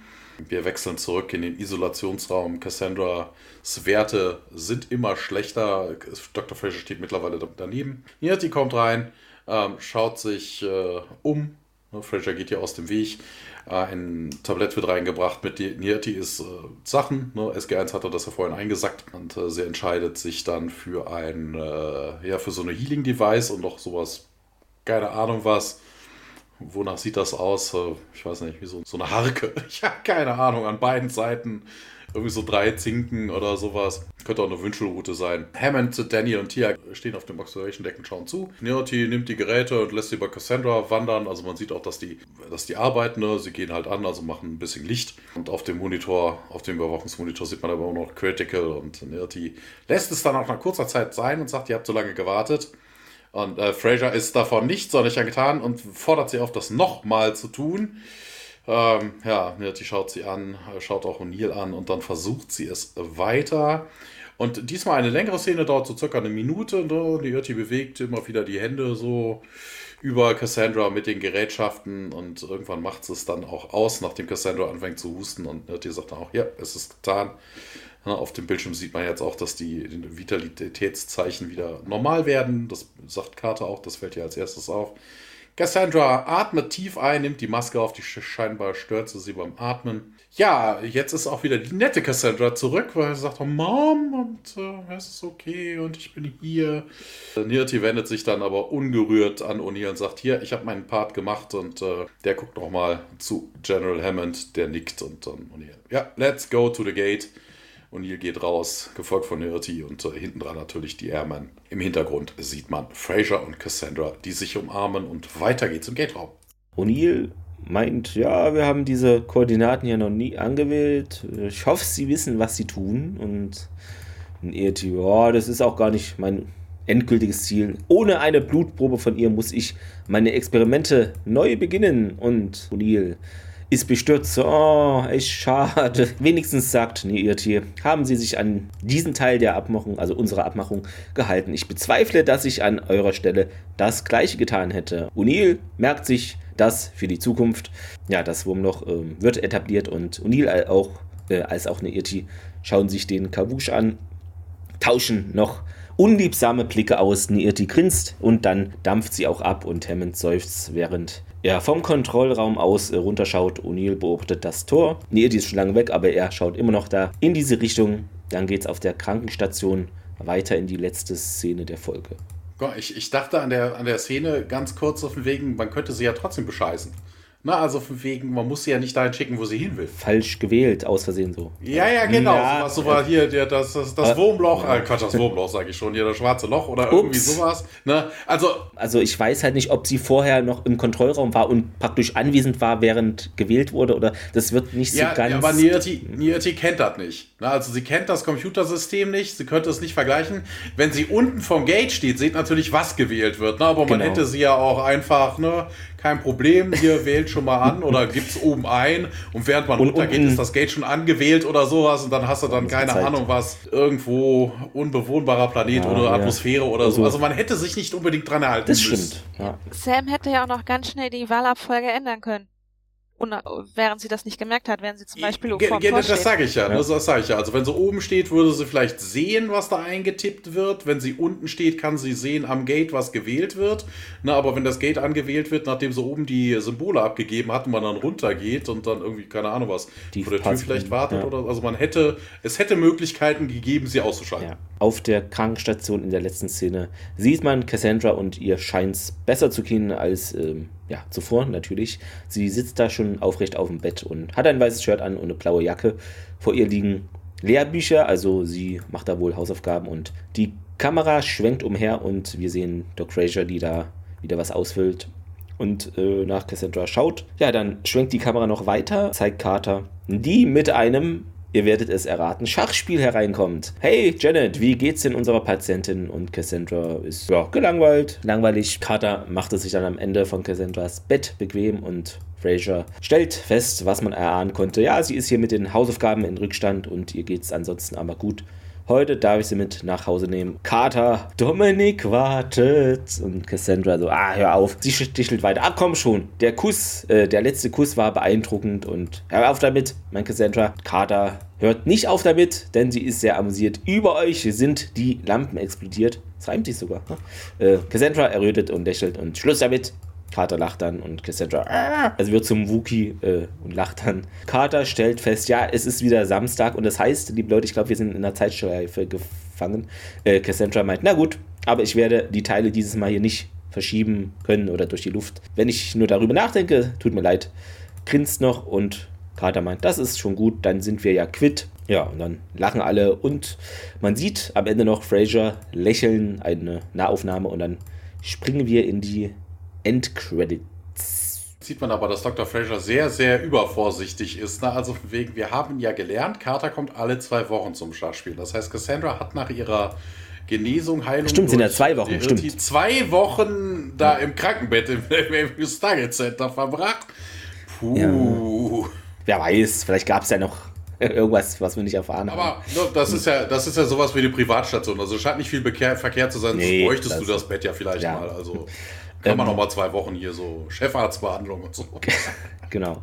Was es noch gab, wie immer der Audiokommentar, dieses Mal mit Peter DeLuise und James Ticino, also keine Schauspielerin oder kein Schauspieler ähm, am Start. Ja, genau. Äh, was man sagen kann, warum wurde denn nicht die Original Cassandra genommen? Die war nämlich not available at this time. Katie Stewart, genau, die war nämlich nicht verfügbar und hat da zu der Zeit nämlich an den Dreharbeiten für X2, X-Men United irgendwas gedreht. Auf jeden Fall war sie gerade nicht verfügbar, deshalb hat man dann jemand anderen genommen. Die Schachfigur, das, also das waren alles Szenen, die es gar nicht gab. Also es wurde alles virtuell gemacht, diese CGI-Effekt-Schachfigur.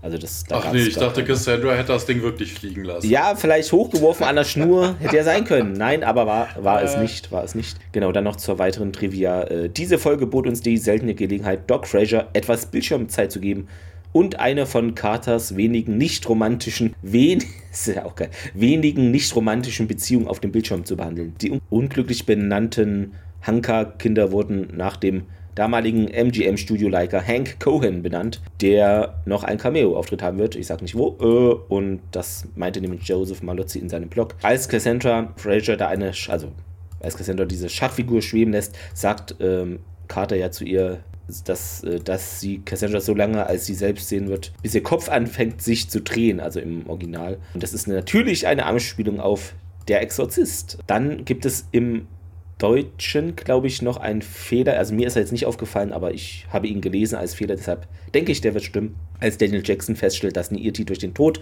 von Kronos entkommen konnte, nennt er ihn fälschlicherweise Kornus also wie ein Corny-Riegel oder so. Und da handelt es sich möglicherweise um einen übersehenen Schreibfehler im Dialogbuch des Synchronstudios, das ist gut möglich. Ja, ich will ein Fehler, weil das fällt mir gerade ein, weil wir bei dem Thema Fehler sind. Da hat wieder irgendwie mein Skript irgendwie eine Notiz gefressen.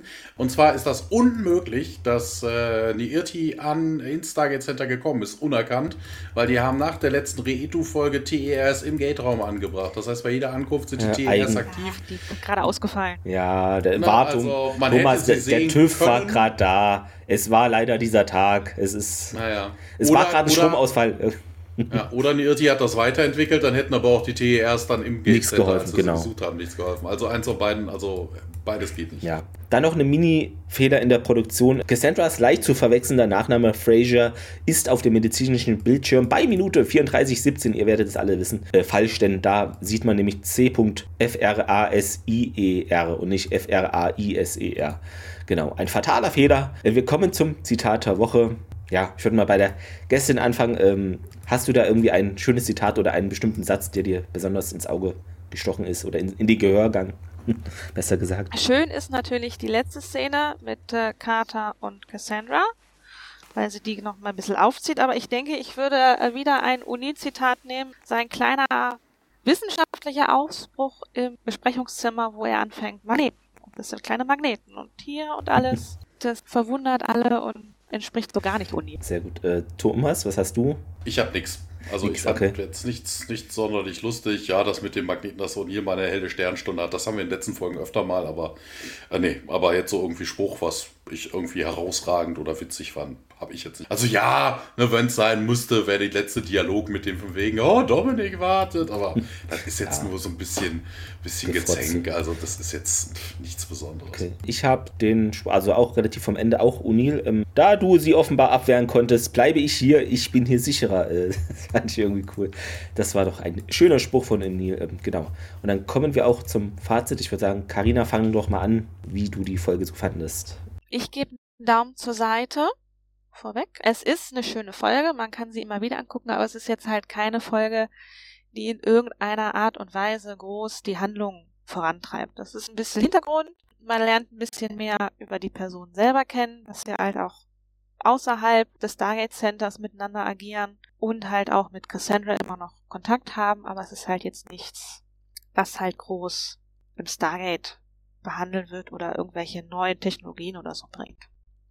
Mhm. Ähm, ja, dann mache ich einfach mal weiter. Also, ja, sie haben nochmal hier sie reingeholt, äh, Cassandra. Ähm, ich finde ein bisschen zu spät, weil so richtig im Sichtfeld der Zuschauer war sie ja nicht seit ein paar Staffeln. Hätte man vielleicht auch anders lösen können, aber Auftritt war doch gut und äh, Terrell Rothery war auch gut, ihr mal ein bisschen mehr Screentime zu geben und ja, ein bisschen persönlich. Es, es, spielt natürlich alles, es ist dieses, es spielt fast nur im Stargate Center bis auf vor der Wohnung, äh, vor dem Haus kurz. Sie war schon besser wie Red Sky in dem Sinne, dass hier persönlich auch was passiert, was mehr oder weniger Relevanz hat. Natürlich technologisch ist es nichts, aber dafür war Red Sky die Effektfolge und war dementsprechend vom Aussehen her viel besser und anspruchsvoller, aber hier ist halt die Story besser und wenn man das alles irgendwie vermengt hätte, hätte man eine richtig gute Folge gehabt, sozusagen. Ja, ich schwanke noch zwischen Daumen zur Seite oder leicht nach oben, ähm, ich weiß es nicht genau. Also äh, gab auch Fehler, aber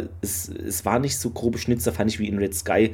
Die Folge war ganz kurios, fand ich irgendwie, da ging es nur um Effekte und der Rest haben sie so ganz komisch zusammengeklöppelt. Dagegen macht die Folge viel mehr Sinn. Auch ein bisschen Charakterentwicklung. Leider, Cassandra taucht nicht mal auf, wird nur noch ein paar Mal erwähnt, was kurios ist. Aber ich würde mal gerade so noch einen leichten Daumen nach oben geben, aber auch nur, wenn man die letzte Folge praktisch im direkten Vergleich hat, sonst vielleicht auch eher Daumen zur Seite. Ja, da haben wir da auch insgesamt dann einen Daumen zur Seite, weil ich gebe einen leichten Daumen nach unten. Also das hat mhm. jetzt interessant wäre gewesen, was Nierti sich denn da erhofft hätte. Ne? Ist das ne, die, auch die Frage so von wegen, ist das jetzt wirklich ein Retrovirus, den die Irti geschaffen hat? Also so ein bisschen Hintergrundinfo wäre jetzt cool gewesen. Ne? Ist das ein Retrovirus, der jetzt vielleicht in der Bevölkerung da war, der dafür sorgt, dass die vielleicht irgendwann in der Entwicklung durchgehen? Ne, und wollte das irgendwie nutzen und hat hat es nur immer aufgehalten, weil die Leute halt immer zu früh sterben, keine Ahnung. Dann hätte ich aber erwartet, dass man es irgendwie in die andere Richtung betreibt. Ne? Also, dass man das irgendwie dann wesentlich den Effekt, also die, die, die Manipulation des Körpers weiter, also das machte irgendwie jetzt keinen Sinn. Also warum sollte man es unterwegs dann abbrechen, damit das über Generation zu Generation, du könntest die Mutation ja einfach durchlaufen lassen und dafür sorgen, dass der Wirt einfach am Leben bleibt. Also das ist, ja. weiß ich nicht, ne? Also was sie denn damit bezwecken wollte, was so das Endziel war, Ne, also, keine Ahnung, so Telekinese, sowas in der Art, wie Cassandra da gehabt hat, oder so einen ja, theoretischen Hitzeblick. Ne? Also hatte sie ja auch, ne? Du guckst irgendwas an und länger an und manipulierst die EM-Felder und dann zack, fängt es an zu brennen. Das ist natürlich eigentlich auch geil. Also, ne, so ein bisschen Hintergrund, das war ein bisschen seicht. Ich habe mich auch gefragt, so von wegen hier dieses, äh, das hatte ich vorhin ja schon gesagt, ne, was ist denn jetzt, ne? Ist das der Retrovirus, der irgendwie aus Cassandra spricht oder nicht, ne? Mal ist sie motzig, dann ist sie wieder vernünftig und zugänglich, dann ist sie wieder kackbratzig. Also, das war so ein Hin und Her, als hätte man sich irgendwie nicht entscheiden können. Ähm, ja, TR Erst hatte ich gesagt, ne, also eine Irti wäre nie im Leben in das Stargate Center gekommen, äh, unbemerkt. Das ist Quatsch. Na, sie hätte es versuchen können, ne? Man hätte sie dabei erwischen können und dann vielleicht irgendeinen kruden Deal mit ihr machen, damit sie Cassandra hilft, weil der ging es ja auch ohne ihr Eingreifen irgendwie schlechter und schlechter. Weiß ich nicht. Also mehr als einen leichten Daumen nach unten kann ich da nicht geben. Also das ist, äh ja, dann sind wir im Schnitt bei einem soliden Daumen in die Mitte. Sehr gut. Dann haben wir in der nächsten Woche die Folge für euch, die man so aussprechen muss. Chaka. Genau. Äh, interessant, gibt ja dann Parallelen. Da treffen wir auch auf einen alten Bekannten, nur eben in Gestalt eines Una beziehungsweise Unas. Das äh, ist, wechselt ja auch von Folge für Folge, ob es Einzahl oder Mehrzahl ist. Da war sich jemand nicht sicher, der diese Spezies geschrieben hat. Äh, das wechselt immer. Aber wir sind uns sicher, Unas klingt nach Mehrzahl und Una ist Einzahl, würde ich sagen. Ähm, Uno, Uno. Uno, genau. Wir spiel die spielen dann Uno am Lagerfeuer. So wird, glaube ich, ein Schuh draus. Ähm, genau, die nächste Rasse heißt dann Skat. genau, im Original Beast of Burden. Ja, das sieht nach einem anderen Planeten aus und nach Action würde ich jetzt mal meinen. Ich glaube, Karina, du bist eingeplant, wenn ich es richtig notiert habe, bei die Entscheidung der Folge. Genau. Das wäre dann die nächste mit dir. Die müsste dann irgendwann am 17. Mai erscheint die Folge. Das heißt, dann wird die irgendwann Mitte oder Ende April wahrscheinlich nehmen wir die auf. Nur so grob zum Zeitplan. Also ja, nichts vornehmen. Äh, nein. Meldet genau. euch einfach, kein genau. Problem. Ja, schön, dass es äh, geklappt hat. Schreibt uns gerne noch Kommentare zur Folge. Wie fandet ihr sie? Ähm, und Fünf Sterne Bewertung. Also genau. nicht für die genau. Folge, sondern für uns. Äh. Ach, macht's doch, wie ihr wollt. Vielleicht, wie sagt man bei Trecker am Dienstag immer, ja, jede Folge ist von irgendwem die Lieblingsfolge. Haut raus, warum es deine ist. Schreibt's uns gerne. Dann habt noch einen schönen Rest Sonntag und äh, bis nächste Woche. Macht's gut. Tschüss. Bis dann. Ciao.